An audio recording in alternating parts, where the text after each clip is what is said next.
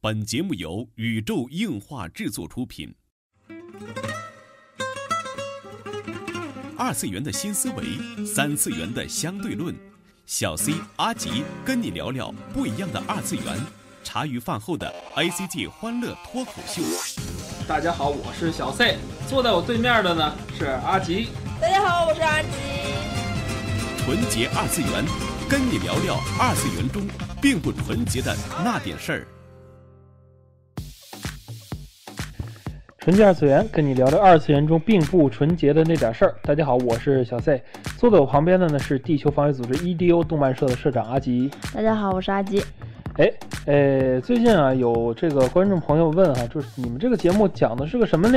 每期的主题好像都不一样哈。哎，呃，这里呢建议大家不妨听一下我们第一期的节目哈，但是在这里也是重复一下咱们这个节目的一个宗旨吧。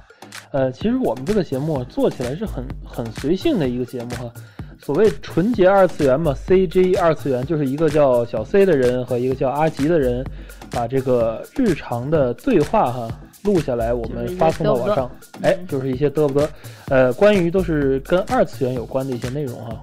呃，这个节目诞生的契机也是非常偶然，就是一个朋友就说，嗯，是我的好友，然后一农，然后每次看到我们俩的对话，只是对我们说：“你们俩能好好说句人话吗？” 然后哎由此作为契机，有了现在的一个节目的一个成型。对对对，就是把这个所谓不是人话的事儿往上往网上发哈。啊，对对，哎，书归正传哈，咱们作为一个二次元 A C G 的这个脱口秀节目哈，还从来没有介绍过跟漫画有关的内容啊。嗯，哎，最近呢，我就看了这么一部漫画哈，是森恒二老师画的《自杀岛》，从第一话看到现在连载的最新一话，非常非常的觉得非常的好。嗯，觉得很深刻哎啊。，这期节目呢，就跟大家一起来聊聊这个《自杀岛》这部漫画。嗯，也许听众朋友们没看过这部漫画，在这里先简单的介绍一下它的这个剧情的内容。呃，所谓这个自杀岛呢，就是在日本海旁边偏僻的一个小岛哈。现在具体事情是不是日本海我也不知道哈嗯，但是就是这个，呃，一个偏僻的小岛。呃，随着这个社会的一些问题吧，自杀率是节节的上升。呃，表面上政府应该是为了解决一下这个自杀的问题啊，是青少年自杀的问题，呃，把这些严重有自杀倾向的人去流放到这么一个不法之岛，这么着叫做自杀岛。呃，这个岛上有一些个设施哈，是基本上可以让你生存的设施，但对是对对但是它并不是那么完善，并不是你那个唾手可得的一些东西。呃，这个戏剧性在于，就是一群自杀未的遂的未人遂者，就是一群对生活失去希望的人，来到这个岛上，面对着一个野外生存的环境哈。对，他们哎也经历了某一些事情，对然后对发生的一些心态，然后进行的故事。没错，没错，没错。这个说起这个故事哈、就是让我比较感慨的，就是为什么我一口气能看完？我上一次其实我上一次有这种感觉，还是在看《恶魔人》的时候，啊，高中的时候，就是我以其实我看漫画哈，就是我比较喜欢还是比较喜欢动画的，就漫画看的少，嗯，但是就是我很有印象的漫画，像《恶魔人》《阿基拉》，还有这个《自杀岛》，嗯都是这种这种类型的一个人性题材的一些东西哈。嗯，当然还包括这个呃手冢治虫大神的所有的所有的所有的漫画，这个嗯抛开不说哈，咱们就说这个自杀岛的问题。哎，关于这个整部自杀岛的剧情哈，大家可以去这个实际去看漫画去看一看。对对对。哎，总之是一个关于嗯人性题材，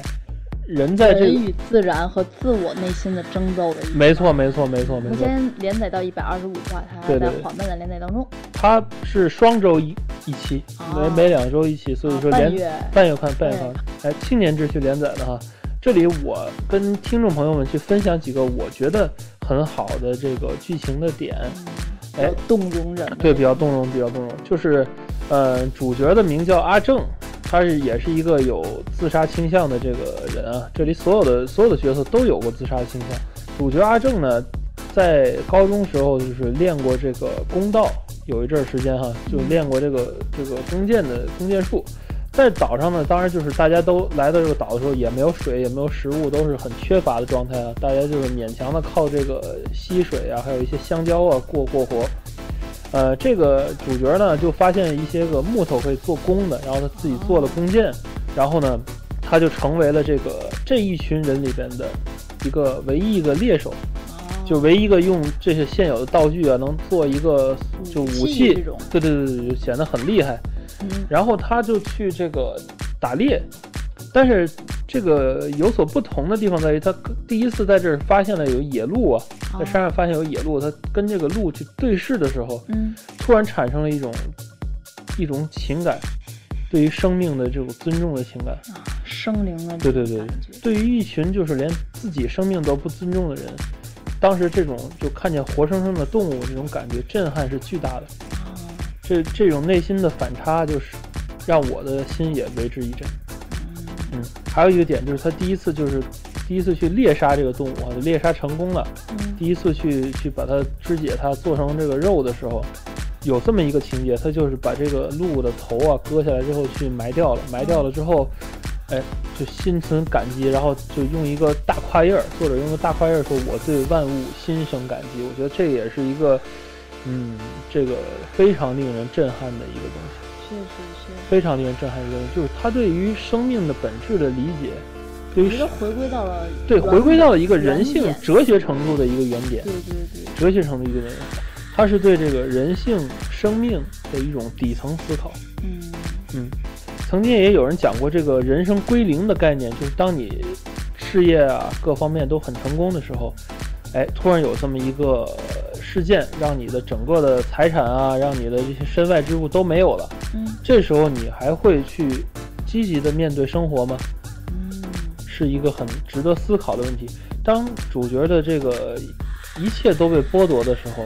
对，甚至他连他自杀的权利，他在现代社会生存的权利都被对剥对夺对的对对时候，，在这个他想死的地方去死的这个权利都没有了。对，哎，当他什么都没有的时候，他反倒从这个打猎的过程中得到一种内心的平和。嗯之后他就是开始是很紧张的嘛，之后打猎越来越顺手，越来越顺手。这个跟他融入自然，完全融入自然，这个心境也有很大的关系。嗯而且他在这里边产生了一种对大自然的感恩。我觉得这个漫画里描写的正是现代社会的人所缺失的一些情感。嗯，是一种回归于本我的一种对于整体的生活的一个整体的规没错，划没错，没错，没错。这个作者借由这个主角的思考，讲了很多的哲学道理。嗯比如说，就是大家其实都忘却了，就是我们工作也好，学习也好，生活也好，其实最根本的目的不外乎是为了吃喝，为了生存，为了生存。嗯，大家把这件事儿在现代社会里都忘记了，确实，就当它不是问题的时候，大家都把它忘记了。你的生活、你的学习、你的娱乐，嗯已，经成为了另一种，对，另一种追求所在，大家都不是在为了吃喝，好像为了什么其他的一些东西。是的，但是你所追求的这些东西是不是虚无缥缈的东西呢？嗯，读者可以从这部漫画里窥见一些个哲学上的一些真实。确实确实是，嗯，看自家岛漫画的时候，有一点其实是挺让我很感动，叫做阿石的家伙，嗯然后他是当时很抵触这个组织的，嗯，他他是后来农民的儿子。对，他是后来加入的嘛，然后他当时是两三番两度地很想自杀，嗯，就是比较悲观那一特派别。特别悲观那一派，觉得就没有必要去生存。对，然后到到漫画的后半段，然后发现就是他们的基本的生存的一些这个粮食，比如说香蕉啊、土豆啊、嗯东西，全部都是阿石去带领大家对去对对种，植。这个农业的这个技能哈、在这个团队里又起到了一个领导作用。没错对没错。当刚时然后他在回忆他的过去，因为嗯他发现了那个在地下仓库发现的稻米嘛，他啊们可以插秧了，他对们就有对，米自杀可以岛上吃的第一波主食。对第一波主食，嗯他们因为呃，阿石利用自己的这个自己的农业知识，因为他是嗯农民家的孩子，然后再去回忆杀当中讲到了他原来，因为他是次子，又在农业农农民的家庭里，嗯，觉得可能一辈子就这样，他不想这样活，没错没然错。后从家里头跑了出去，在他跑出去之前，他听到了父母的一次对话，嗯就是他父亲曾经他对他母亲说，就是说阿石原来是非常非常的喜欢稻田的，对，然后以至于他在就是真正的种植水稻的时候，嗯，他回想起来，他觉得他还是离不开这片田，他没错，还是还是有牵挂的嗯心。里对他从心里还是喜欢的，以至于他现在有了很很高亢的生的希望。对他对想要对回去，他想要再和他父亲真正的再去谈一遍那个天。没错，其实这个整个剧情的发展啊，就是这一行人的一个救赎之旅啊。他们本来是一群放弃生的希望的人，却在这种严苛的环境下哈艰苦求生啊。对他并没有放弃自我。当他们求生的时候，他们求生的出去可能并不是因为我就是我要活下去，他嗯对们也是很消极的，就是那种我即使死，我也有权利选择我死的地方。没错，没错，没错。嗯，像是阿良，就是他作为现在自杀岛嗯主角这一方方阵当中的 leader 吧，嗯，他他的想法很单纯，就是死我要选择我可以死的地方，没错不可以这么无缘无故的就在这种地方死掉。没错，没错，没错。但是随着剧情的推进和发展，然后人与人之间也好，人与自然之间也好，人与他自我的内心的斗争也好，综合到现在剧情的推进，嗯我，觉得大家整体的感官全部变了。对，就是一次救赎之旅。和第一话和这个现在连载的部分有很大的不一样的地方。呃，这个尤其是主角在成为一个猎手之后，他的这种心境的变化，给我很大的，真的是很大的震撼。我就是这种震撼呢，甚至就是说，呃，我觉得不比这个《棋魂》的这个近藤光长大这一段心境之旅差哈。就是虽然说是在漫画里的时间，可能就短短的半年多，半年多吧，半年多的时间，然后主角的这种变化，就这种成长，给人一种真的是啊，内心得到一种成长的感觉。嗯，嗯没错没错。哎，我觉得这个说到一部漫画哈，不得不提的就是这个漫画的作者，因为这是决定这部漫画的基因的最主要的部分。嗯，作者的灵魂我觉得在其中了。嗯对，哎，这部漫画的作者叫森恒二，呃，也许你并不熟悉这个作者哈，因为是这个青年漫画的作者啊，嗯呃，但是他的这几个作品啊都是可圈可点的。嗯他现在目前呢，一共做了三个作品，第一部叫《Holy Land》，就是这个捍卫圣域哈，嗯，很不错的一部漫画，有幸读过，而且在零五年的时候还被改编成了电视剧，对，有日剧，有对，日深剧夜，剧。嗯，嗯，在里边就也是讲述了这一个人性的这个关系哈。哦是的，是的，是的。对，第二部呢就是这期说的这个自杀岛，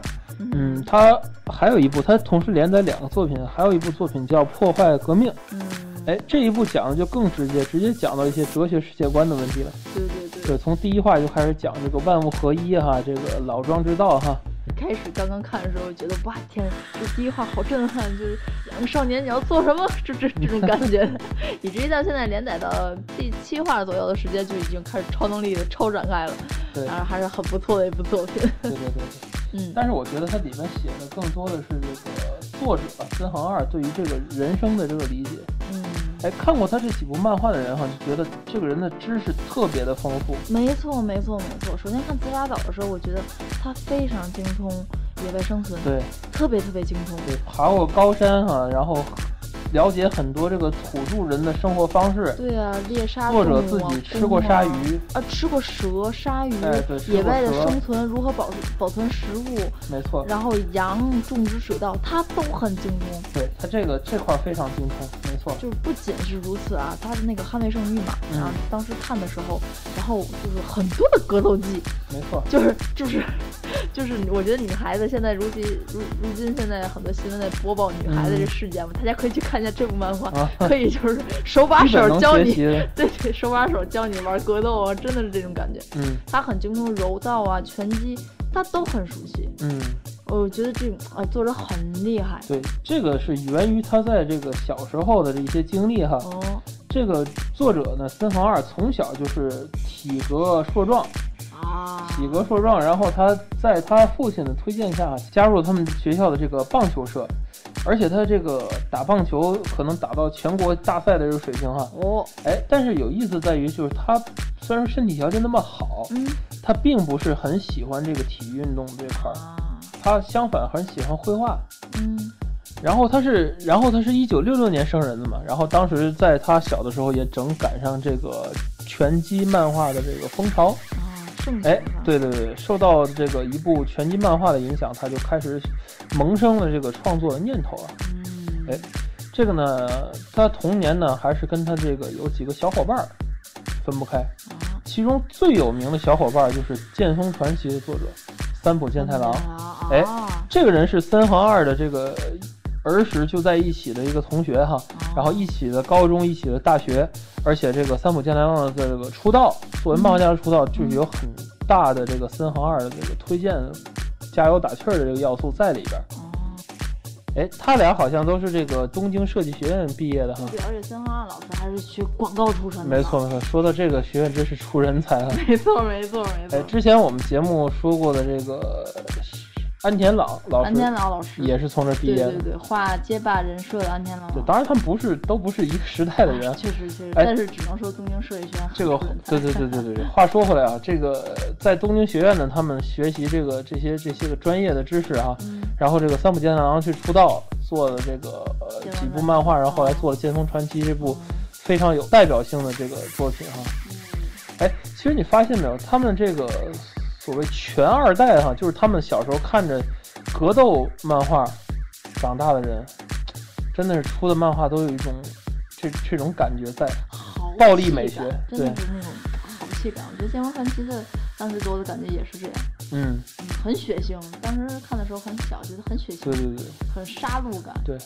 反观这个森恒二哈、就是他在毕业之后并没有走这个漫画家这条道路，嗯，他我记得他好像是做了一阵子广告人，是吗？对他做了一阵子设计师啊、广告人啊，给一些广告画插画啊这些个工作哈、当然，这个也大大的丰富了他的一些经历，他也是因此可以在这个这么广的范围内去进行一些个了解的事情啊，这些工作。嗯也是近此得到一些活动。我没觉错得有可能他的野外生存技能也是在没错呢，这个在这期期间间有有一定的研究吧。对对对，哎，然后这个分歧点在于哈，他在这个工作之后哈，有一次濒死的经历，哦，哎，这个对他的人生有很大的影响，就是他在一次这个取材之后吧，嗯，经历了一次很严重的车祸，哦，哎，但是妙就在于在那之后，他开始重拾漫画家的事业，嗯，也是然后他才在出了这个发圣域，他在发发生了车祸之后，对，然后去决定正正式式的以漫画没错，没去错，没错，这让他去直面一次死亡哈、嗯，这个直面死亡对于，也许对于每个人来说都是一次重生的机会。确实，他能在濒死的阶段明白了很多事情。没错没错，包括他漫画里所讲的这些东西，我觉得多半都是跟他这次经历有关系。嗯，我觉得是。嗯如果他是在这次经历之后画的漫画，我现在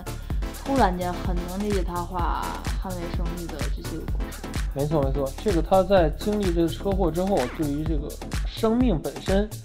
人生本身、他的心智本身有了一个全新的了解。没错，也是一个突然起劲的了解，我觉得。没错没错，在这里啊，其实，嗯，引申到一个概念哈，像像这个森恒二老师能有对人性有这么高的思考哈，嗯其实并不是一个多难的事儿。嗯嗯，它并不是需要你经历一场车祸、经历一场大灾灾难啊、经历一场家庭变故才会得到的这个启示。嗯，其实仔细观察的话，这个生活的道理就在我们生活的这个周围。嗯，这倒是确实。嗯，但是我觉得，哎呀，而且不知道为什么，从某另一种方面来说，三号老师画的东西很深刻，有些对话啊、对白真的是很让人有内心的感触。没错。我觉得在读这个《自杀岛》还有这个《破坏革命》的时候啊，都是有一种很强烈的哲学感召力。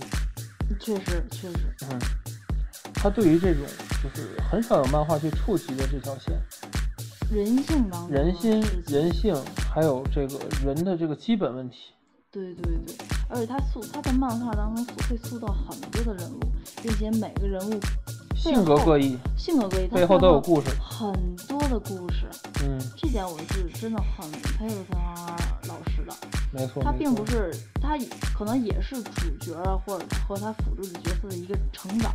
但是他从另一个剖析面儿，当人们得到绝望的时候，我觉得这是一个，我没在错我看来很多漫画都没有的这种感觉。对这个自杀岛给这群自杀者哈、所提供的最大的教育，就是告诉他们绝望是什么意思，真正的绝望是什么意思。是是是，让他们真正的去有了生的一种希望。没错。嗯哎，这里呢也跟广大听众朋友们分享一个心法哈，也是我一些思考上的一些心法。其实大家在思考任何事情的时候啊，不妨去回归一下它的原点。啊、有人说过呢，干一件事业，如果你无论是说你没有钱了，还是给你很多很多的钱，给你几千万、几个亿，嗯你依然还想再干这个事业，这才是你事业的一个方向所在。这是你的本性。没错，这是你的初心，你的最内核的东西。你剥离开一切外在，它还在那儿，这就是你的这个本性。就像这个漫画里说的一样，就是人活着是为了吃和喝，嗯这是生物生命最核心的部分。当你这一部分被得到满足了，你的感恩的心自然就出来了。哎，所以说呢，这里还是强烈推荐听众朋友们哈，没看过这个《自杀岛》这部漫画的人，嗯，可以通过各种客户端、各种方法去观看这个《自杀岛》这一部漫画。呃，也请稍后呢关注我们的这个公共微信平台